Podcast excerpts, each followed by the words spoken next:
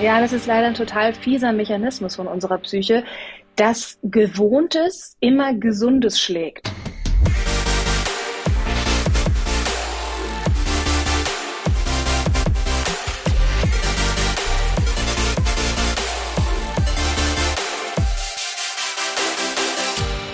Hallo, hallo. Hallo, hallo. Hallo. Kennt ihr die Stimme? Ihr seid jetzt alle total verwirrt, weil diese Stimme ist euch unbekannt. Also zumindest bei uns im Podcast. Michael, möchtest du denn äh, gerne unsere Gästin einführen in die Sendung, damit auch die Zuhörerinnen und Zuhörer äh, ganz genau wissen, was, äh, was sich dahinter verbirgt? Linda ist eine Psychologin, die ihre Inhalte, psychologischen Inhalte so gut verpacken kann oder rüberbringt, dass ihr unheimlich viele Leute äh, bei Instagram folgen. Und das ist ja meine Leistung. Die guten, die wichtigen oder die, die vielleicht auch ein bisschen komplexeren Vorgänge Leuten mitzuteilen in einer Art, dass man das auch versteht. Genau. Ja, danke. Das ist ein schönes Kompliment. Und dann dachten wir, okay, laden wir dich doch mal ein. Ja, Lena, du bist sehr, ja nicht dass ich dabei da. sein kann. Genau, ja, wir uns auch. Und Lena, du bist aber, jetzt habe ich dir das Wort abgeschnitten. Ähm, das also, muss ich immer ertragen. Hey, nee, Folge. Nein.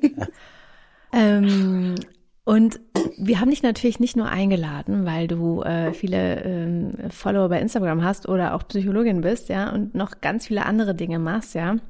Ähm, es geht ja auch um das Thema, über das wir heute sprechen wollen. Und äh, ich persönlich folge dir auch und ich finde, dass du ganz unterschiedliche Themen irgendwie ansprichst und verarbeitest, die, glaube ich, für eine sehr große, breite Menge tatsächlich echt spannend sind und zutreffen. Und viele denken so, jo, kenne ich oder mm, brauche ich. Mhm. Und ähm, ein Thema, über das wir heute sprechen wollen, ist ähm, ja, Selbstwert, Selbstliebe, ja, so ein bisschen mhm. abstrakt. Wir gucken mal so am Ende, wo wir landen.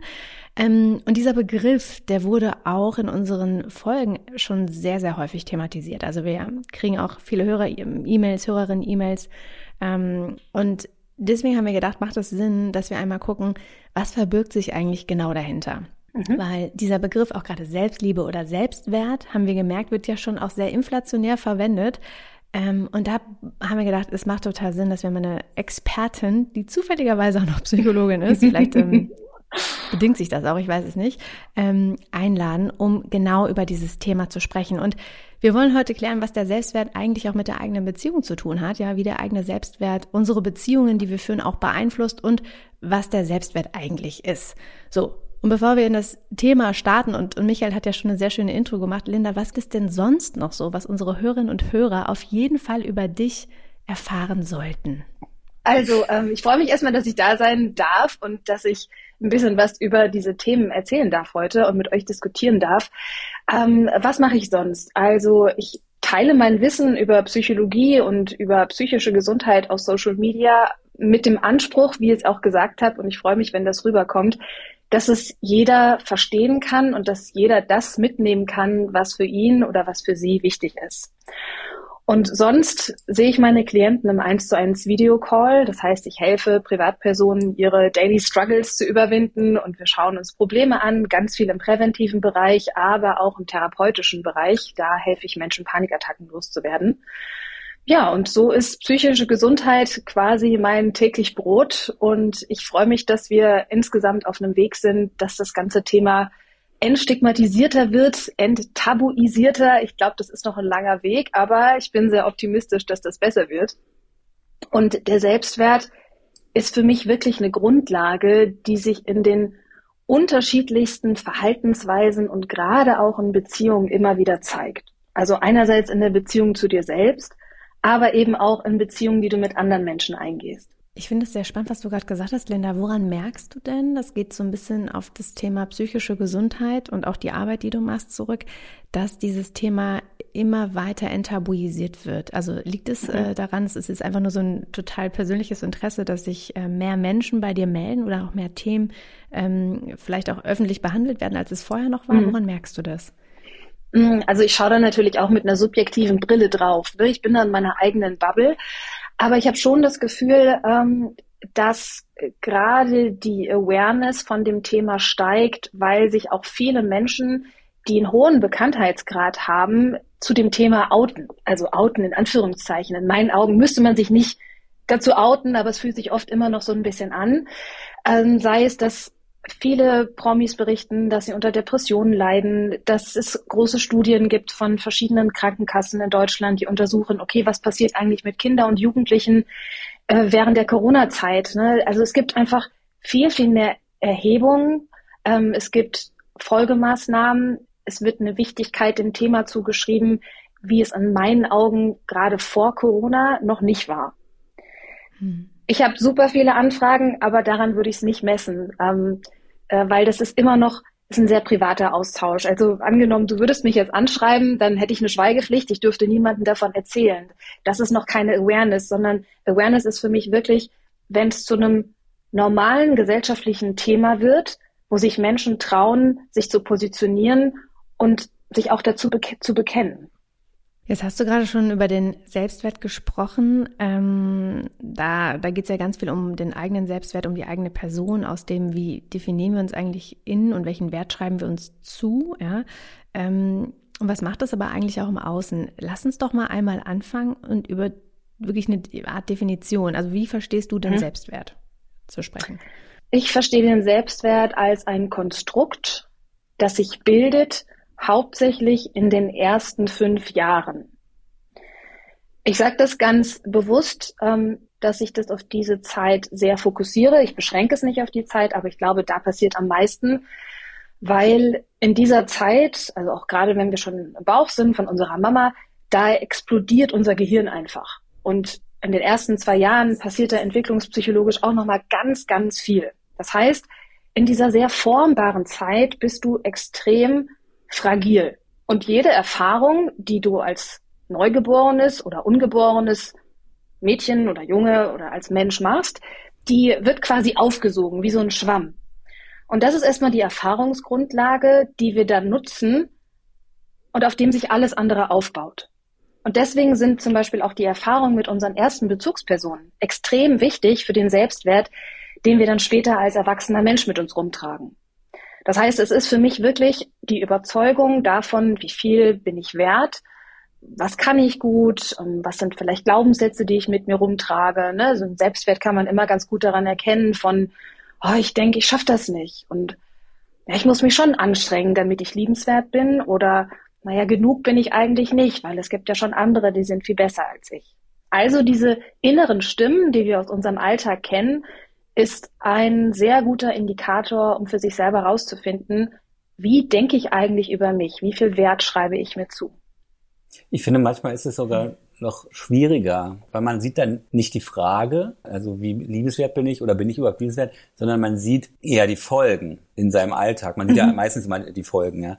Wenn mhm. nehmen wir jetzt mal jemanden zum Beispiel, der sehr, sehr viel arbeitet. Das ist ja heutzutage, mhm. wird sehr viel Selbstdefinition auch über Arbeit gemacht. Was könnte denn da, okay, es gibt wahrscheinlich die verschiedensten Möglichkeiten, wie da die Prägung oder wie die Eltern sich da äh, verhalten haben oder so, aber was könnte denn da zum Beispiel sozusagen Anlass sein? Das ist ja, ich bin ein mhm. nicht genug, oder? Mm, ja, also ich bin immer sehr vorsichtig damit, pauschale mhm. ähm, Ursachen abzuleiten, wenn ich jetzt nur einen Aspekt von einem Menschen kenne, aber es ist auf jeden Fall so, dass wir die Trigger in unserem Verhalten sehen und daran gut ableiten können, okay, was steckt denn da vielleicht für ein Glaubenssatz dahinter? Also wenn ich merke, nehmen wir das Beispiel von dir, ich arbeite extrem viel und wenn ich aber mal mh, hm, vielleicht eine Phase habe, wo ich nicht so viel zu tun habe oder wo vielleicht die Beförderung nicht so klappt, wie ich mir das gewünscht habe, dann merke ich, dass ich echt zu kämpfen habe. Dass ich denke mhm. so, boah, Mann, vielleicht bin ich ja doch ein Loser und was denken denn die anderen von mir, wenn ich jetzt doch noch nicht äh, Teamleiter werde, obwohl ich das doch jetzt eigentlich müsste. So, das ist der Moment, ne, wenn dein Konzept auf einmal nicht mehr funktioniert. Ich leiste und bin liebenswert. Da spürt man, okay, was, was steckt eigentlich für eine Einstellung dahinter? Und es kann natürlich sein, ein Szenario, was vorstellbar wäre, ähm, dass du in deiner frühen Kindheit für Leistung sehr stark belohnt wurdest. Das heißt, als Kind streben wir nach Anerkennung und nach Liebe, als erwachsener Mensch auch, aber als Kind sind wir noch mehr darauf angewiesen. Und immer wenn du gute Noten mit nach Hause gebracht hast, dann hat dir Mama vielleicht eine Kleinigkeit ähm, an Geld geschenkt oder du hast noch mehr Aufmerksamkeit bekommen oder ja, du hast einfach diese, diese Liebe bekommen, die du dir gewünscht hast. Wenn du aber eine schlechte Leistung mit nach Hause gebracht hast, dann wurde dir das entzogen. Oder du wurdest vielleicht sogar aktiv bestraft. Und das ist ja ein Mechanismus, der in uns Verhaltensweisen stärkt und verankert. Und mit der Zeit etabliert sich dann so, ein, so eine Konditionierung in uns, dass wir verstehen, aha, wenn ich gute Noten mit nach Hause bringe, dann bin ich die liebenswerte Linda. Aber wenn ich schlechte Noten mit nach Hause bringe, dann bin ich vielleicht ein Niemand. Und natürlich will deine Psyche diesen Schmerz vermeiden und entwickelt eine Schutzstrategie, wie wir ähm, im Erwachsenenleben möglichst viel von diesen guten Gefühlen bekommen. Und das wäre ja dann eine logische Konsequenz zu sagen, ja gut, ich konzentriere mich hier voll auf Arbeiten und auf Leistung, weil da habe ich einfach schon die Erfahrung gemacht, dass ich da was Schönes zurückbekomme. Wenn die Eltern sagen, wenn man eine 2 mit nach Hause gebracht hat, nein, nächstes Mal mit einer 1. Also ich habe einen Bekannten, einen guten, einen guten Freund sogar, mhm. bei dem war das so, ne? Das ist ja praktisch, äh, ja. da hat die Mutter immer noch jedes Erfolgserlebnis eigentlich entwertet und hat gesagt, mhm. naja, eigentlich geht's noch besser, eigentlich geht's noch besser. Ja. Und das ist dann ja. für mich immer interessant, was dann, also der arbeitet doch wahnsinnig viel, aber mhm. jetzt ist, vielleicht geht das jetzt vom Thema weg, aber es interessiert mich jetzt, was man sich dann für Frauen aussucht. Also weil die Frau, mhm. weil die Mutter ja ist praktisch die erste mhm. Beziehung, also das ist ja dann, dann mhm. diese Beziehung, die man vielleicht auch sucht dann später unbewusst und was man dann praktisch sich Ja, das genau. passiert öfter. Mhm. Ja, das ist leider ein total fieser Mechanismus von unserer Psyche, dass Gewohntes immer Gesundes schlägt. Also mhm. gewohnt meint, ne, du, du bist jetzt in einem Verhältnis aufgewachsen, vielleicht mit deiner Mutter oder mit deinem Vater, wo du gespürt hast, Liebe ist mit Leistung verknüpft. Mhm. Und dein rationaler Verstand, auch als erwachsener Mensch, der weiß ja, dass das nichts Gesundes für dich ist. Aber trotzdem zieht dein Unterbewusstsein wieder genau das an, was du in der Kindheit bekommen hast, weil du es gewöhnt bist. Und dieses vertraute Gefühl, dieses, dieses vertraut toxische Gefühl, das ist stärker in der Anziehung als das rationale Wissen darüber, dass dir das eigentlich gar nicht gut tut. Nach Hause kommen, sozusagen. Mhm. Und ähm, Linda, super spannend, was du gerade erzählt hast. Ich finde das Beispiel auch sehr gut, weil es so greifbar ist. Ähm, wie genau, ähm, wenn man das jetzt mal überträgt, kann man denn dann anfangen, wirklich mit dem Selbstwert zu arbeiten? Also da sind ja dann mhm. bestimmte Handlungen dran verknüpft oder geknüpft. Ähm, hast du ja gerade ein Beispiel gemacht. Also wie sieht das denn zum Beispiel in deiner Arbeit aus, ja? Ähm, ohne jetzt vielleicht zu tief ins Detail zu gehen, aber mhm. sind es dann so klassische Muster? Weil wir haben ja auch, und das hat Michael aufgemacht gerade, ganz oft äh, Menschen, die dann ähnliche Typen suchen und immer wieder auf die auf die Nase fallen und immer wieder enttäuscht werden und immer wieder das Gleiche passiert und man sich fragt, oh, warum immer ich? Wie arbeitest du konkret damit? Also der erste Schritt ist für mich immer, diese Triggerpunkte in seinem eigenen Leben wahrzunehmen. Das heißt, es ist erstmal eine gestärkte Selbstbeobachtung, wo wir gemeinsam gucken, okay, in welchen Momenten rastest du immer wieder aus? In welchen Momenten hast du das Gefühl, dass die Gefühle wirklich mit dir durchgehen und wo du dich manchmal selber auch nicht so richtig greifen kannst? Das ist immer ein sehr guter Indikator dafür, dass da ein Glaubenssatz dahinter steckt, der sehr stark ist und der dir auch gar nicht gut tut das kann man gut mit einem Emotionstagebuch rausfinden. Ne? Schreib einfach mal jeden Tag auf, welche Dinge ärgern dich und was denkst du in dem Moment und kannst du da vielleicht schon wiederkehrende Muster sehen. Ein zweiter Aspekt, der mir auch sehr gut hilft, ist, dass ich mit meinen Klienten immer mit einem Biografieabriss starte. Das heißt, ich würde dich fragen, naja, wie war das denn als du in den Kindergarten gegangen bist? Wie war das, als du in die Schule gegangen bist? Und wie war das, als du da die Noten mit nach Hause gebracht hast? Oder wie war das, als du sportliche Erfolge geleistet hast? Ne? Also ich würde schon in deiner Biografie ganz gezielt abtasten, wo gab es Momente, wo sich dieser Glaubenssatz in dir vielleicht verstärkt hat. Durch soziale Faktoren, durch Interaktionen, die du einfach erlebt hast. Und wenn wir da ein gutes Gefühl dafür kriegen, ähm, ist ganz, ganz wichtig und was oft übersprungen wird, dass man sich erstmal fragt, naja, für was war das denn damals eigentlich gut? Weil wir neigen immer dazu, uns sehr schnell dafür zu verurteilen, dass wir heute uns so ne, dysfunktional, also so ungesund verhalten und uns dann unter Druck setzen und vielleicht ein Perfektionist geworden sind. Aber damals warst du ein kleines Kind. Und als kleines Kind ist es essentiell für dich, dass du die Liebe von deinen Bezugspersonen bekommst. Wenn du die nicht bekommst, dann kann es sein, dass du stirbst. Und das meine ich jetzt nicht im, das, im übertragenen Sinne, sondern es gibt wirklich ganz grausame Experimente, wo man Kindern die, die Zuwendung entzogen hat und wo es keine echte Mutter mehr gab oder keine echte Bezugsperson. Die haben Essen bekommen, die haben Trinken bekommen, die wurden schlafen gelegt, aber sie haben eben keine Zuwendung bekommen und diese Babys sind gestorben.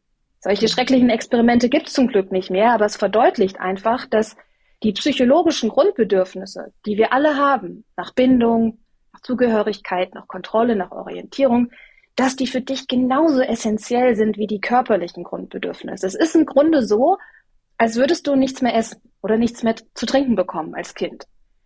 Und diese Abhängigkeit, die sorgt natürlich dafür, dass du nach einer Möglichkeit suchst, wie bekomme ich diese Liebe? Und wenn der Preis, den du dann für diese Liebe bezahlst, eben ist, dass du dich stark nach Leistung orientierst und ausrichtest, dann hatte das als Kind eine ganz, ganz wichtige Funktion. Und wenn man diesen Schritt wirklich gemeinsam im Dialog macht und auch in dieses Gefühl reingeht, was man als Kind hatte und was das ursprüngliche Bedürfnis war von diesem Verhalten, was du heute immer noch hast, dann sorgt es für eine ganz große Akzeptanz in dir. Also so ein Verständnis für dich selber. Und das ist in meinen Augen wirklich extrem wichtig, dass man irgendwann dahin kommt, dass man das auch loslassen kann und was Neues aufbauen kann. Ich finde das total, also was du gerade gesagt hast, äh, ist gerade so bei mir aufgeploppt. Letztendlich ist es ja so, also das sind ja, wir haben ja diese Grundbedürfnisse, also Liebe, also diese Zugehörigkeit, aber gehen wir mal auf Liebe.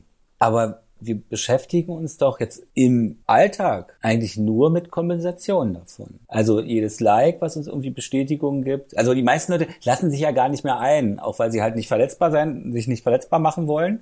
Die lassen ja gar keine mhm. tiefen Gefühle zu und umgeben sich eigentlich nur eigentlich mit Ablenkung oder halt mit Bestätigungen. Mit, man versucht das irgendwie künstlicher vorzurufen oder durch Leistung halt auch. Also dass es praktisch alles immer mhm. Kompensieren ist. Und vielleicht ist das das fehlende Bewusstsein dafür, mhm. dass man immer gesagt hat, du bist immer auf Leistung getrimmt. Das ist ja auch ein Liebesersatz. Also letztendlich was Klar. du ja auch also, sagst. Ja?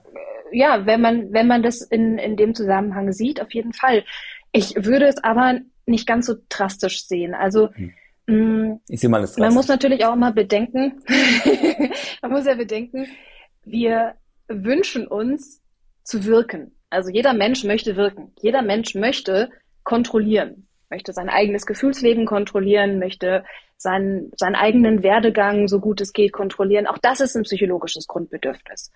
Und etwas zu leisten, ist ja erstmal was ganz Gesundes. Also, hm. ne, das ist auch gut für deine Entwicklung und wenn es in einem, in einem gesunden Maß passiert, dann kriegst du davon ganz viele Glückshormone und das will ich gar nicht verteufeln. Und der zweite Aspekt ist, dass ich meine Leistung auch aktiv kontrollieren und beeinflussen kann. Das heißt, ich habe da was in der Hand. Und Liebe zu bekommen, echte Zuneigung zu bekommen, das fühlt sich auch oft so an, dass man sagt, na ja, ich wünsche mir das vielleicht, aber was soll ich denn machen, wenn ich nicht ja. den richtigen Partner finde? Was soll ich denn machen, wenn ich dieses Gefühl in mir irgendwie nicht so richtig entdecken kann? Also ich würde mich davor hüten wollen, ähm, jeden Menschen in die Schubla Schublade zu stecken, der gerne arbeitet oder der gerne leistet, dass, dass das eine, eine Kompensation für Liebe ist, sondern ähm, ich glaube, da steckt einfach noch mehr dahinter. Hm. Hm. Ähm, jetzt hast du gerade, und das ist eigentlich genau der, der Übergang, den ich gerne einschlagen möchte, ähm, über auch so ein bisschen Beziehungsverhalten gesprochen, ja. Also dieses, ah, ich karate immer daran und wir haben ja schon vorhin einmal ganz kurz dazu gesprochen. Auch da gibt es ja bei der Partnerwahl bestimmte Muster, die ja auch mit dem Selbstwert zusammenhängen. Also ganz konkret, welchen Einfluss hat denn, ich sage jetzt mal, ein höherer oder niedrigerer Selbstwert auf die Beziehung? Mhm. Also auf das Beziehungsverhalten. Mhm. mhm. Ähm, da würde ich gerne noch einen Zwischenschritt einfließen lassen. Der Selbstwert hat erstmal einen Einfluss auf dein Bindungsverhalten. Und es gibt verschiedene Bindungstypen. Es gibt den sicheren Bindungstyp, es gibt den ängstlich vermeidenden Bindungstypen, es gibt den desorganisierten und es gibt den ähm, rein ängstlichen Bindungstypen. Und ähm, wenn du einen niedrigen Selbstwert hast, dann trägst du ganz oft Überzeugungen mit dir rum, die dir, die dir immer wieder sagen, du bist nicht genug, zum Beispiel.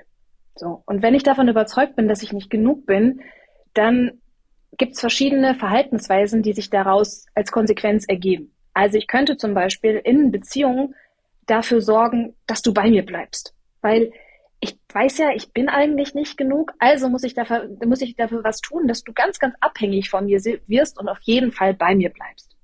Ne, das wäre eher so ein, so ein ängstlicher Bindungstyp, der ähm, durch die Abhängigkeiten in der Beziehung versucht, dich möglichst nahe zu halten. Es kann aber auch sein, dass wenn ich von mir selber denke, dass ich nicht genug bin oder dass ich gemerkt habe, Nähe tut zum Beispiel weh, dass ich dich gar nicht so richtig an mich ranlassen will. Das wäre dann eher so ein ängstlich vermeidender Bindungstyp, der eine Bindungsangst hat, weil er sagt, na ja, ich habe schon mal erfahren mit meinen ersten Bezugspersonen unbewusst, dass Nähe wehtun kann. Also möchte ich gar nicht nochmal so was Tiefes erleben. All das sind natürlich keine rationalen Entscheidungen. Und ich werde dafür sorgen, dass ich zwar die Kontrolle behalte, wie nah wir uns sind, das ist dann oft so ein heiß-kalt-Verhalten, mal ziehe ich dich an mich ran, mal schubse ich dich weg, ähm, aber immer mit dem unbewussten Wunsch dahinter, dass du mir nicht zu nahe kommst und dass ich so einen Schmerz, wie ich ihn vielleicht schon mal erlebt habe, nicht nochmal spüren muss. Ich habe noch so ein Hörersnippet mitgebracht. Die, äh, das ist eine Nachricht von einem, ähm, von einem Hörer, ich nenne ihn jetzt mal Matthias, der hat vor längerer Zeit schon geschrieben und ähm, hat da ganz konkret eine Situation beschrieben. Ich lese jetzt nur so eine kleine Passage vor von seiner äh, Partnerin. Und da geht es auch um den Selbstwert und um Eifersucht. Und ich finde es gerade mhm. total spannend, was du gesagt hast, weil da können wir vielleicht gleich nochmal so ein bisschen ja darauf eingehen, was dann eben der Selbstwert mit dem Bindungsverhalten, das du gerade angesprochen hast, und dann wiederum aber auch mit den Beziehungen, die wir dann leben, ähm, zu tun hat. So, ich lese mal ganz kurz vor. Matthias schreibt, ich versuche mich kurz zu fassen. Ich bin Ende 20 und seit beinahe 13 Jahren mit meiner Partnerin zusammen. Sie ist meine erste richtige Freundin und wir sind vor vier Jahren zusammengezogen. Seit ein paar Wochen kriselt es bei uns. Ich merke, wie sehr die Umstände in der Pandemie an ihr genagt haben und ich versuche für sie da zu sein. Jedoch habe ich das Gefühl, dass mich ihr Verhalten eher abgestoßen hat. Sie ist ein sehr eifersüchtiger Mensch mit sehr wenig Selbstwertgefühl und redet daher in letzter Zeit häufig sehr schlecht über sich selbst. Was kann ich tun? Also, da merkt man, auch äußere Faktoren ähm, können ja dazu führen, dass man einen höheren und niedrigeren Selbstwert hat. Ähm, ne? Also schreibt er ja jetzt gerade, du, du, du, du verneinst gerade. Zweifelte. Nee, ja. nee, also, aber nee, da, du hast ja gesagt, er wird ja in den ersten fünf Jahren ausgeprägt. Und ich gehe mal stark davon aus, dass ein Selbstwert ja nicht statisch ist. Er ist nicht statisch und auch Beziehungserfahrungen, die danach folgen, also ne, wenn wir unsere erste Paarbeziehung haben, das ist ja dann meistens so in der Pubertät oder wenn wir eben anfangen, erwachsen zu werden, die haben auch einen Einfluss auf den Selbstwert und können da korrigierend wirken oder auch verschlechternd wirken. Ähm, trotzdem ist diese erste Prägung viel, viel stärker. Und okay. Hm. ähm, die, die Paarbeziehung jetzt von Matthias, da würde ich jetzt nicht sagen, sie hat dazu beigetragen, dass sich ein Selbstwert verändert. Gut, ich kenne jetzt keine Details, aber ähm, ich würde eher sagen, es, es, macht, es ist ein Spiegel. Also die Paarbeziehungen, die wir im Erwachsenenalter führen, sind oft ein Spiegel von unseren Überzeugungen und von unserem Selbstwert, der meistens sehr viel älter ist. Hm. Ich habe das jetzt gerade auch schon, weil das ist ja auch ganz wichtig, was du sagst, um das wirklich klarzustellen. Ich, ich benutze diesen Begriff immer so niedriger Selbstwert oder hoher Selbstwert. Und auch Matthias schreibt, dass, äh, dass der Selbstwert also sehr wenig da ist, ja. Wenig mhm. Selbstwertgefühl mhm. hat er geschrieben. Linda, was bedeutet das denn eigentlich genau? Also wenn wir jetzt von wenig oder viel Selbstwert sprechen. Mhm. Also ich, vielleicht könnte man es in dem Zusammenhang so verstehen, dass er eher Selbstfürsorge meint. Also dass, dass es seiner Freundin vielleicht schwerfällt, sich Zeit für sich zu nehmen, dass sie sich wenig um sich kümmert, um ihre Ziele, um ihre Freundschaften, um ihre Interessen. Also eher eine Verhaltensweise, die sich dann aus dem, also aus dem eigenen Selbstwert ergibt. So wie lebe ich die Beziehung zu mir selbst? Okay. Ja, ich habe nur gerade überlegt, auch dieses eifersüchtig sein, das hast du ja so schön erklärt mit dem Bindungsverhalten, ist vielleicht aber auch so eine Form von, ich möchte, dass du bei mir bleibst, ja, und deswegen sind potenzielle Gefahren von außen so, mhm. uh, Red Flags, und deswegen bin ich halt auch vielleicht schneller eifersüchtig, weil ich ja. weiß, irgendwie, ich reiche nicht, ja, im Unterbewusstsein. Und dann kommt genau. vielleicht die Pandemie, das steht da tatsächlich nicht, vielleicht ist nur reine Spekulation, äh, ich weiß nicht, Jobverlust, was auch immer noch damit verknüpft, mhm. ja, das wissen wir jetzt nicht. Ähm, und deswegen finde ich das nur so spannend, inwieweit dieser Selbstwert, Grundselbstwert, den wir mit ganz jungen Jahren oder in ganz jungen Jahren erfahren und entwickeln, verändert werden kann. Okay. Mhm. Also wenn du jetzt in einer extrem toxischen Beziehung bist, die super manipulativ ist, die, die täglich einredet, dass du an allem schuld bist, die dir täglich einredet, dass die Fakten, die auf dem Tisch liegen, falsch sind, also Gaslighting, die, die, ähm, die dich vielleicht auch psychisch oder körperlich unter Druck setzt und mit, mit Gewalt konfrontiert, das kann natürlich deinen Selbstwert verändern. Mhm. Aber ich, ich gehe jetzt mal von einer normalen Beziehung aus, wo man sich in den meisten Fällen auf Augenhöhe begegnet, wo zwei Menschen schon 13 Jahre zusammen sind. Ähm, da würde ich jetzt, wenn es wie gesagt eine relativ gesunde Beziehung ist, davon ausgehen, dass das eher ein Spiegel ist von deinem Selbstwert, den du schon viel, viel länger mit dir rumträgst. Die Frage, okay. die ich mir stelle, also ich habe ja auch einen geringen Selbstwert, das ist mir bewusst, ja. Und wenn das so tief eingeprägt ist durch diese ersten Jahre, inwieweit kann man denn da überhaupt noch was dran ändern? Also man hat immer wieder gesehen, dass gerade Psychotherapie, wo du ja in erster Linie die Erfahrung machst, dass das eine stabile Beziehung ist zu einer Person. Dass das sehr, sehr heilsam auch für deinen Selbstwert sein kann. Also 60 Prozent des Therapieerfolgs ist erstmal nur die Beziehungsebene zwischen dir und dem Therapeuten, der Therapeutin. Und das ist ja eine Wunde, die du wahrscheinlich hast, wenn du in, wenn du eben einen niedrigen Selbstwert für dich ausgeprägt hast, weil deine Beziehungserfahrung in den ersten Jahren wahrscheinlich nicht so stabil und nicht so konstant war. Und gerade mit Übungen, wo man sich mit dem inneren Kind beschäftigt, also wo man sich fragt, ähm, ja, wir haben ja vorhin davon gesprochen, wie, wie gehe ich denn mit so einem Selbstwert um? Wie finde ich das denn heraus? Und wie kann ich den dann auch transformieren? Dann sind wir an der Stelle stehen geblieben, dass ich gesagt habe, okay, wir müssen erstmal ein ein Verständnis dafür entwickeln, dass meine dysfunktionale Verhaltensweise, die ich heute habe, damals meine Funktion hatte. So, da haben wir mhm. aufgehört. Mhm. Und dann gehst du weiter, ne? wenn du das, wenn du das Bedürfnis dahinter verstanden hast, wenn du ähm, auch wirklich, ich mache das viel mit so Visualisierungsübungen, wenn du dich mal als kleinen Jungen siehst und dieser kleine Junge, der dann vor dir steht und der sich eigentlich was ganz Menschliches gewünscht hat, vielleicht gehört werden, vielleicht gesehen werden, dass, dass das schon heilsam ist. Und der zweite Schritt ist dann, dass du verstehst, ich bin ja jetzt erwachsen.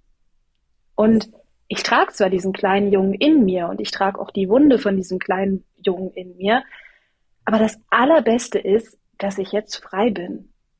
Und dass ich mir auch selber das geben kann, was sich der kleine Junge vielleicht damals immer gewünscht hat. Und du kannst mit Visualisierungsübungen und mit deiner Vorstellungskraft Gefühle verändern und Wunden heilen, auch wenn wir die Vergangenheit natürlich in der Realität nicht verändern hm. können.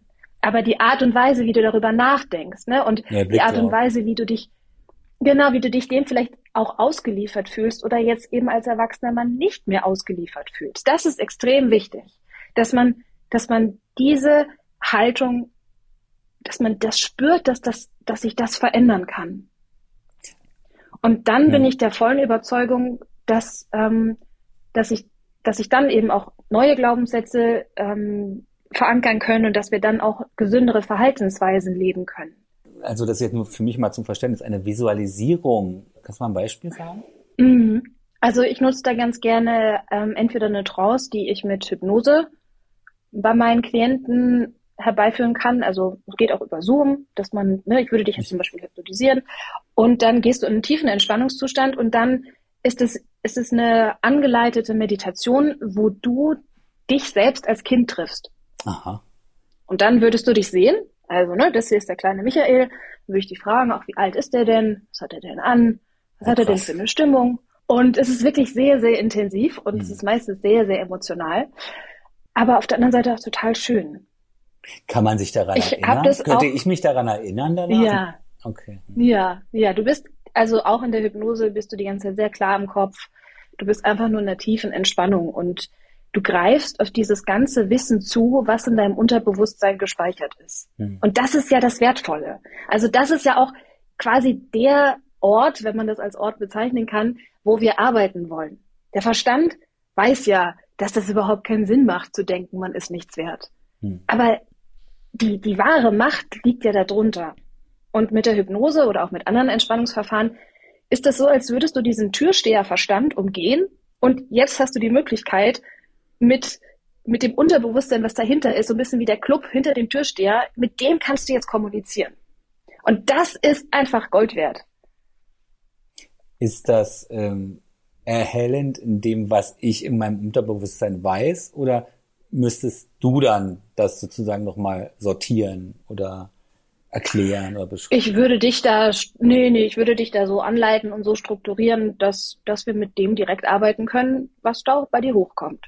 Das ist immer so krass bei diesen ganzen Coaching. Es Ich habe ja auch mal so ein paar Coaching-Sachen so überblättert. Und dann, wenn da mal so, so was kommt, dann wird dann immer, steht immer so da, naja, und dann setzt du dich da hin und dann denkst du an dein Kind, inneres Kind, und dann, äh, dann ist ja alles Ja. klar. Und das ist jetzt Ja, dann schon ist ein alles klar. Ja, nee, nee. Also ich glaube, da, da ist es schon wichtig, dass man eine Struktur hat und auch eine Hand, die einem gereicht wird, damit man in so einer, ja, in so einem manchmal auch sehr fragilen Moment eben nicht Ja. alleine gelassen wird. Weil man versteht ja dann wahrscheinlich erstmal, erstmalig bestimmte Dinge auch, ne? Na klar. Ja, ja, ja. Wir haben gerade auch über das äh, Thema ähm, Bedürfnis gesprochen, ne? Also so kurz, da ging es ja auch drum. Ähm, inwiefern hängt denn, das würde mich nochmal interessieren, der Selbstwert oder sagen wir ein geringerer Selbstwert ähm, mit Bedürftigkeit zusammen? Mit Bedürftigkeit. Ja, weil da kam auch eine Nachricht und da hat eine Hörerin geschrieben, ich nenne sie jetzt mal Anna und kann sie gleich auch gerne nochmal vorlesen. Ähm, woran erkenne ich denn äh, wahre, echte Liebe? Ja, und was ist der Unterschied zwischen Liebe und Bedürftigkeit? Ähm, und sie Mhm. schließt daraus, dass es am Ende an einem genügend hohen Selbstwertgefühl liegt. Aber sie Mhm. möchte gerne wissen, ob das so ist. Mhm. Mhm. Also was ist der Unterschied zwischen, ich gehe eine Beziehung ein, weil sich das für mich wirklich nach Liebe anfühlt, oder ich gehe eine Beziehung ein, weil ich eigentlich so needy bin, dass ich ohne Beziehung gar nicht existieren könnte. Genau, ja. Okay. Das beantwortet die Frage eigentlich schon so ein bisschen, wie ich es jetzt formuliert habe. Ich finde es immer wichtig, für sich selber zu checken, wie geht's mir denn jetzt erstmal als Single? Also, wie zufrieden bin ich mit meinem Leben? Ähm, wie gut kümmere ich mich um mich selbst? Also Thema Selbstfürsorge, was wir eben kurz hatten.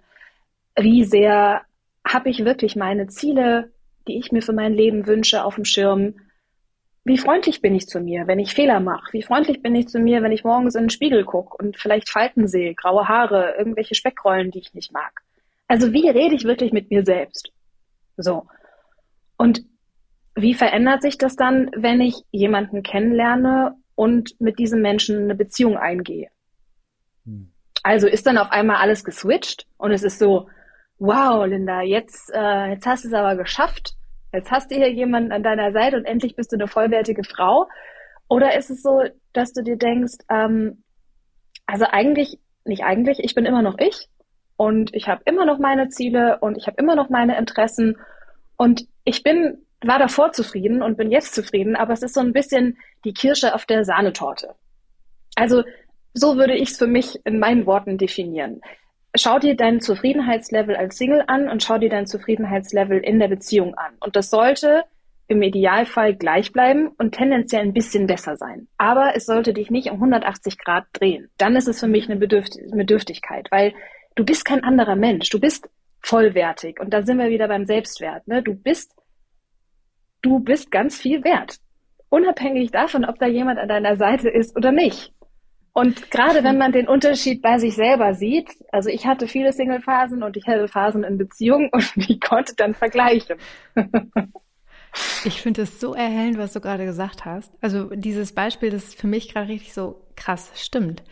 Ich habe das, also ich, ich habe auch eine Freundin zum Beispiel, die auch ganz, ich will nicht sagen verzweifelt ist, aber sie sagt auch wirklich, ich bin Single seit fast fünf Jahren und ich suche einen Partner. Ich möchte gerne meine Liebe teilen, ja. Und mhm. sie ist aber schon mittlerweile, und das finde ich super schön, dass sie das so sagt, ne? Und sie sagt auch gleichermaßen, ich bin auch total happy mit mir, aber dieser Wunsch, der ist da. Und es ist mittlerweile schon ein bisschen umgeschlagen. Das ist, deswegen mache ich auch gerade so, ne? Ich meine Faust und so ein mhm. bisschen, ich will nicht sagen aggressiv, aber sie ist schon sehr forciert darauf, ne? Und das ist schon mhm. bei ihr so ein sehr präsentes Thema. Ist das bei ihr dann vielleicht ein Indiz, dass der Selbstwert mittlerweile, weil sie keinen Partner gefunden hat, auch wieder ein bisschen, ich sag mal, niedriger ist?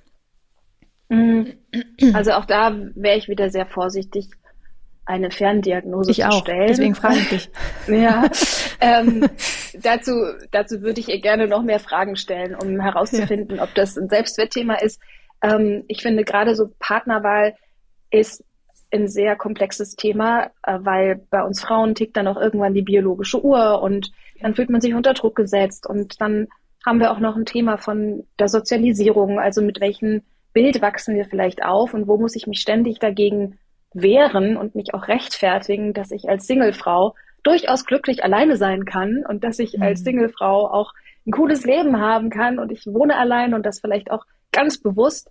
Also ähm, ich kenne das noch von mir selbst und ich hatte da auch letztens ein ganz interessantes Gespräch mit Daniel Schreiber, der hat ja auch ein mhm. Buch über Alleinsein geschrieben. Ne? Und steht hinter mir. Dieses steht hinter dir, mhm. genau.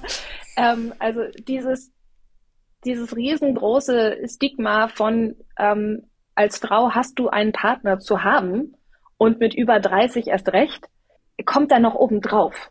Also das, das finde ich, muss man einfach bedenken, dass das keine, keine reine Selbstwertthematik sein kann in den meisten Fällen oder sein wird, sondern ähm, ja, dass das manchmal einfach extrem anstrengend ist. Für Männer gilt das natürlich auch. Der Druck. Für Männer gilt das auch. ja, der Druck, aber ihr habt ein bisschen mehr ja, ihr habt einfach ein bisschen mehr Zeit, ne? Aber wenn dann Heinz Hönig ja. mit 71 nochmal Vater wird, würde ich jetzt auch, finde ich auch ein bisschen unverantwortlich, muss ich gestehen. ja. Nee, aber Linda, da hast du, hast du total recht. Also ähm, absolut. Ähm, ich finde, das ist, ich finde, das ist nur so spannend. Und ja, ich bin heute auch so still. So oft, um. auch, ich bin heute auch ungewohnt ja, still. Ja, nee, das sind wirklich so, so richtige ähm, ja, also ich, ich, ich denke nochmal drüber nach. Und ähm, bei mir fügt sich gerade ganz viel, ne? Und ganz viel kommt so zusammen, also auch Partnerwahl, Bindungsverhalten und so. Ähm, und was ich auch gut finde, ist, dass du einfach so ähm, aktiv, ich sag mal so Beispiele nennst, wie man das auch wirklich mal beobachten kann an sich. Ja. Und ich finde es ist immer so ein bisschen schwierig zu sagen, so, hey, lieb dich selbst und mhm. achte auf deinen Selbstwert. Und es ist so, ja, aber wie mache ich das denn? Ja, oder mhm. woran erkenne ich das denn? Und deswegen finde ich das so gut, dass du genau das einmal so beschreibst, was man machen kann. Ähm, hast du noch mehr? Also wie man mhm. vielleicht mal sich selbst das erklären kann. Darf ich eine Frage stellen, bevor du mehr, noch mehr hast? Kann man denn an sich selbst, braucht man oder braucht man Unterstützung? Es ist leichter. Ja. Es ist leichter, weil du einfach einen Sparringpartner hast. Hm. Der Blick von außen ist ja spiegelt. Ja. Genau, der dir einen Blick von außen gibt. Ähm, ich sag mal, jeder, der in irgendeiner Beziehung zu dir steht, sei es jetzt ein Kumpel, ein Freund, ein, jemand, mit dem du verwandt bist, der ist ja emotional nicht frei. Der möchte ja auch, dass es dir gut geht, der möchte vielleicht auch vermeiden, dass eure Beziehung irgendwie leidet, wenn er jetzt zu dir zu krasse Sachen erzählt. Also da wird immer eine gewisse Befindlichkeit mit reinspielen. Und wenn du jetzt sagst, ähm, ich, ich suche mir einen Therapeuten, ich suche mir einen Coach, dann hat man einfach ein ganz neutrales Verhältnis. Und das macht es leichter, neue Perspektiven einzunehmen. Und ähm, ja, ich habe da nur Denn Freunde, ja, ja Freunde haben ja auch ein, haben ja auch ein, sowieso ein Bild von einem, ja, das, das ja. doch auch verfälscht dann, ja. Manchmal ist es so, es gibt wirklich enge Freunde, die so ein krasses Bild von mir haben, also was ich eigentlich von mir so unterscheidet, dass ich mich da wirklich drüber wundere. weil ich dachte, wir kennen uns seit 15, 20 Jahren und ihr habt trotzdem so ein ganz eigentlich ein falsches Bild von mir. Eigentlich so das Ja. Bild, was ihr Ja, von, von- mir haben wollen. Also Vielleicht. so. Von diesen, von diesen Rollen kann man sich in, in so einem Moment von einem Coaching oder von der Therapie einfach komplett frei machen. Mhm. Und das empfinde ich als sehr, sehr angenehm. Ähm, ja, weil du einfach diesen neutralen Blick bekommst und wirklich mal kritisch hinschauen darfst. Ich habe noch eine Frage zum Thema zu viel Selbstwert. Und Linda, du hast vorhin auch von toxischen Beziehungen gesprochen. Ich frage jetzt mal total naiv, ist es denn auch so eine, sage ich mal, andere Korrelation, wenn jemand sehr viel Selbstwert hat, ja, und irgendwie sich total wirklich mit allem super liebt und weiß, boah, ich bin irgendwie richtig gut und das geht vielleicht so weit, dass, dass jemand dann sehr vielleicht narzisstische Anteile, ähm, weil das Thema vorhin kurz mit toxischen Beziehungen und auch Narzissmus oder auch Gaslighting und, und so weiter äh, kam. Was, was, ist da, was ist damit? Also ich glaube, zu viel Selbstwert kann man nicht haben. Jemand, der narzisstische Persönlichkeitstendenzen hat, der hat im Inneren einen sehr geringen Selbstwert. Also das ist jemand, der eigentlich sehr, sehr stark verletzt ist und der das jetzt durch so eine Überkompensation im Außen mit, oh, ich bin der oder die Tollste, versucht zu verstecken. Ähm, also da ist auch eine Unsicherheit die Ursache dafür, dass er sich in einer Beziehung oft so manipulativ verhält, weil er ja die Kontrolle haben möchte. Ne? Er hat eigentlich Angst, dass wenn er jetzt loslässt, dass die Beziehung ihm aus den Händen gleitet und dass da vielleicht jemand so nah an ihn rankommt, dass er erkennt, dass er gar nicht so ein toller Hecht ist. Das heißt, da haben wir gar keinen gesunden Selbstwert ähm, dahinter, sondern eine ganz große Unsicherheit. Und jemand, der, der von sich selber denkt, ach, ich mag mich und das finde ich auch ganz wichtig, also eine Selbstakzeptanz zu haben oder eine Selbstliebe für sich zu leben, bedeutet ja nicht, dass ich denke, ich bin perfekt. Es bedeutet ja, dass ich genau weiß, okay, Linda, also das sind deine Schwächen, die Sachen machst du immer falsch, aber es ist okay. Es Hm. ist gar nicht mein Anspruch, dass ich fehlerlos bin, sondern ich mag mich mit meinem Unperfektsein und ich mag mich mit meiner Fehlbarkeit und ich, mir gelingt es, das ist für mich wirklich das Ziel von Selbstakzeptanz, mir gelingt es in Momenten des eigenen Versagens freundlich zu mir zu bleiben. Und das, das ist einfach eine total schöne Grundlage, dann in eine Beziehung mit einem anderen Menschen zu gehen, weil auch da wird es Momente geben, wo man sich streitet, wo man sich selber eingestehen muss, boah, das war jetzt vielleicht nicht so schlau, was du gemacht hast. Und erst wenn ich diese Weichheit habe, dann entsteht ja so ein Aufeinanderzugehen. Ne? Und ich habe gar nicht das Bedürfnis, jetzt meine Mauern hochzuziehen und mich die ganze Zeit zu verteidigen oder dich abzuwerten, um mich selbst wieder zu erhöhen, sondern ich weiß, ich bin in Anführungsstrichen auch nur Mensch. Und du bist auch ein Mensch. Und wir haben eine Beziehung miteinander und das Schönste wäre doch, wenn wir gemeinsam wachsen und uns gemeinsam tragen und inspirieren können. Hm. Macht total Sinn. Ähm, ich habe gerade lustigerweise an die potenzielle, ich sag mal, Partnerin oder den Partner gedacht, der mit jemandem, der in, vielleicht ähm, narzisstische Züge hat oder Ausprägungen hat, zusammen ist. Weil das ist ja genau das Muster, wie du es beschrieben hast, dass man da etwas vertuschen muss oder verdecken muss, um sich dann selbst immer so ein bisschen größer zu machen, als man, als man eigentlich, äh, als, es, als man es eigentlich ist. Ähm, aber die andere Person sieht es ja vielleicht gar nicht. Weißt du, was ich meine? Mhm. Also Ja. ich sehe ja in dem Fall vielleicht nur als Partnerin so, okay, krass, also der denkt jetzt auch, er ist irgendwie der Coolste, uh, krass. Was dann dahinter äh, steckt manchmal, das kommt ja dann erst viel später so Mhm. raus. Ja? Vielleicht, vielleicht auch nicht. Aber sieht man das als Ja, Partnerin? deswegen, ja. Das, das stelle ich mir jetzt die Frage, ja. Ich meine letztendlich, ähm, Mhm.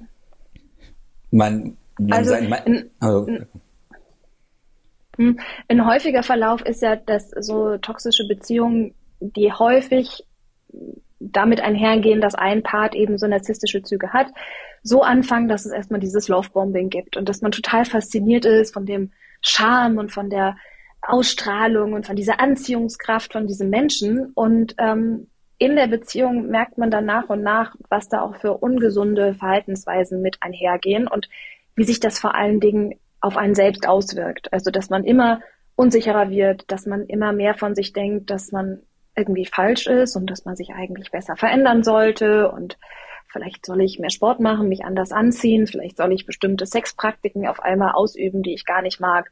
Also es gibt ganz viele Ansatzpunkte, wo ich selber merke, so, uh, also hier kriege ich ein ganz deutliches Signal von meinem Partner, dass so wie ich eigentlich bin und so was ich mag, dass das irgendwie nicht reicht. Und ähm, meistens passieren ja dann auch sehr verletzende Dinge in Beziehungen, sei es, dass der narzisstische Part ähm, sich ständig trennt und dich unter Druck setzt und dir immer wieder mit dieser Distanz droht oder dass es zu einem Betrug kommt. Und da war, wacht dann meistens der, ich nenne ihn mal passive, toxische Part, ne, weil es gehören ja immer zwei dazu in so einer Beziehung, wacht dann irgendwann auf, weil der Leidensdruck eben so groß wird. Mhm. Und dann ist man meistens an dem Punkt, dass man sich mal diese andere Sichtweise erlaubt. Am Anfang in dieser kompletten Verliebtheitsphase, da sieht man das überhaupt nicht. Hm. Aber in den meisten Fällen, ähm, gerade wenn man an sich selber dann so krasse Veränderungen bemerkt, teilweise auch Stresssymptome, die der Körper dir sendet, sei es auf einmal Verdauungsprobleme. Ich höre das oft, dass Panikattacken entstehen, dass man nicht mehr schlafen kann, oder ähm, du hast Haut, Hautausschläge. Also der Körper gibt dir ja oft wirklich auch körperliche Signale, wenn es ihm nicht gut geht. Und wenn man dann merkt, oh, das ist jetzt irgendwie alles parallel mit dieser Beziehung entstanden und alle anderen Faktoren in meinem Leben sind eigentlich gleich geblieben, dann traut man sich meistens dann auch da mal hinzuschauen. Hm. Also okay, wenn es eigentlich schon vorbei Exkurs. ist. Oder eigentlich schon in, also in der Endphase. Dann ist ein Ablösungsprozess. Ja, wobei es ist ja, es ist ja ganz, ganz schwierig, sich da rauszulösen. Mhm. Ne? Also selbst wenn es dann Betrug gab oder selbst wenn es eben immer wieder Trennungen gibt, braucht der passive toxische Part meistens extrem lange, da einen Schlussstrich zu ziehen. Weil natürlich blüht dann der narzisstische Part wieder auf und dann kommt die große Reuephase und dann kommt das Vergebungsritual und dann kommt, es wird sich alles ändern und man liebt den ja auch und man wünscht sich, dass, dass das wahr ist. Hm. Und in dem Moment zu sagen, nee, ich, ich höre jetzt nicht darauf, was ich mir eigentlich wünschen würde, sondern ich höre darauf, was ich bisher erfahren habe. Hm. Ich traue nicht den Worten, sondern ich traue den Taten. Das braucht extrem viel Kraft. Also das gelingt meistens nicht beim ersten Mal. Hm. Auch dazu könnten wir jetzt noch eine neue Folge machen. Ich habe wieder ganz viele andere Fragen dazu. Äh, super spannend. Äh, echt, ich finde ganz viele Facetten, die man ja, merke ich jetzt gerade, ähm, ja, mit dem Selbstwert nicht erklären kann, aber die vielleicht auch auf den Selbstwert zurückzuführen sind, logischerweise. Geht ja auch um uns, aber ähm, Sag mal, Linda, jetzt haben wir so viel über den Selbstwert gesprochen. Wie beschreibst du deinen eigenen Selbstwert? Meinen eigenen Selbstwert. Ja. Ähm, also ich bin in, seinem, in einem sehr behüteten Elternhaus aufgewachsen mit, äh, mit meiner Mama und meinem Papa, die sind auch immer noch zusammen und durfte da wirklich ein Grundvertrauen mitnehmen. Also dieses Urvertrauen von, wir freuen uns erstmal, dass es dich gibt. Wir freuen uns, dass du da bist und dass du in unsere Familie gekommen bist, das habe ich immer gespürt. Es gab natürlich auch Tendenzen, wo ich gemerkt habe, so, boah, ich, ähm, auch bei Leistung, ich kann über Leistung mir sehr viel holen. Hm. Also das wurde bei uns überhaupt nicht gepusht. Also meine Eltern waren immer so, äh, ja okay, Linda, Schule ist dein Job. Ähm, wir gucken uns nicht deine Hausaufgaben an. Es ist uns auch egal, was du für Noten schreibst. Es ist wichtig, dass du dich dafür verantwortlich fühlst. Ich habe mich aber so krass verantwortlich dafür gefühlt, dass für mich wirklich ab der ersten Klasse klar war, Linda, das ist dein Job. Und wenn ich den Zirkel unter der Bank vergessen habe und meine Mathehausaufgaben nicht machen konnte, dann hatte ich ein schlechtes Gewissen. Also ich habe das so extrem verinnerlicht, dass das für mich ähm, zu, zu sehr, sehr viel Eigenverantwortung geführt, geführt hat und zu einem extremen Pflichtbewusstsein. Und dass das für mich ähm, eher schwierig ist und auch heute noch mich so runter zu regulieren, dass, ähm, dass es irgendwann genug ist. Aber nicht, weil mir das irgendjemand von außen sagt, sondern weil ich Dinge extrem verinnerliche. Und ähm, das kann ich auf jeden Fall an mir beobachten. Mhm. Ich kann auch an mir beobachten, äh, ich habe eine große Schwester und äh, als kleines Mädchen sieht man es auch ganz schön auf den Videos, wie, wie ich ihr alles nachmache und wie ich sie bewundere und sie fängt das Lied von Pippi Langstrumpf an zu singen und ich singe das nach und dass ich da schon auch natürlich mitbekommen habe, oder wir spielen Schule und äh, ich lerne Lateinvokabeln, obwohl ich Latein gehasst habe, aber ich mache es halt, weil meine große Schwester das mir sagt, dass ich erstmal ähm, ja für mich lernen musste, dass dass ich auch widersprechen darf. Das hört sich jetzt so simpel an, aber dieses ähm, dieses Gefühl von, oh, da gibt's jemanden und zu dem schaue ich auf und ähm, ich sage mal, da ist auch so ein gewisses Machtgefälle, das war mir irgendwie vertraut. Und mhm. mich da selber auf diese Augenhöhe zu bringen und ähm, ich habe auch ungesunde Beziehungserfahrungen gemacht. In meinen Paarbeziehungen, die das vielleicht auch ein bisschen wiedergespiegelt haben, war für mich eine Lernaufgabe. Also mir selber, mir selber diese Erlaubnis zu geben, mich da ebenbürtig zu sehen. Linda, äh, auch das super spannend, was du erzählst. Ähm ich kann noch stundenlang weiterreden. Ich habe auch noch ganz viele Fragen. Ich glaube, wir sind aber so mittlerweile so ein bisschen am Ende der Sendung wahrscheinlich, ne? Michael? Ja, so ein bisschen, ja. Chef? so ein bisschen, Chef, ja. genau. okay. ich hätte ja auch gerne noch was ähm, gefragt zum, zum meinem. Äh, Na, mach doch noch. Naja, was, nee, es ist zu intim, glaube ich. Denn ich glaube, das hat mich mhm. jetzt ein bisschen erinnert, denn äh, bei mir war es so, ich bin ja auch, ich bin Nachzügler, ich bin, mein, mein Bruder ist knappe zehn Jahre älter als ich. Und ich glaube, da kommt viel bei mir her.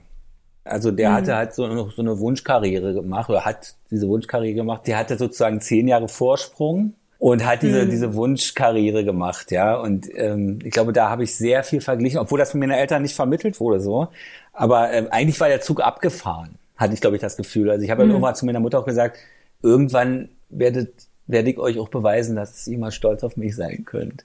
Und das hat, ja. das weiß ich gar nicht mehr. Das hat meine, meine Mutter, aber da muss ich so ein bisschen mhm. dran denken. Ne? Also und ich glaube, da ist bei mir ganz mhm. viel äh, genügen müssen oder Leistung bringen um. Ja, mhm. obwohl ja. das meine Eltern mir, das, sie müssen sie mir nicht sagen, aber wenn sie stolz auf ihn immer schon waren, ja, der dann zehn Jahre weiter war, das hat ja mhm. dann bei mir auch gewirkt. Ne? Also ja, also ähm, ich würde mir auch wirklich immer Beziehungen zu Mama, Beziehungen zu Papa und auch die Beziehung zu den Geschwistern angucken. Also mhm. das ist sehr aufschlussreich in meinen Augen, um da ein Gefühl dafür zu kriegen, okay, was habe ich da vielleicht mitgenommen?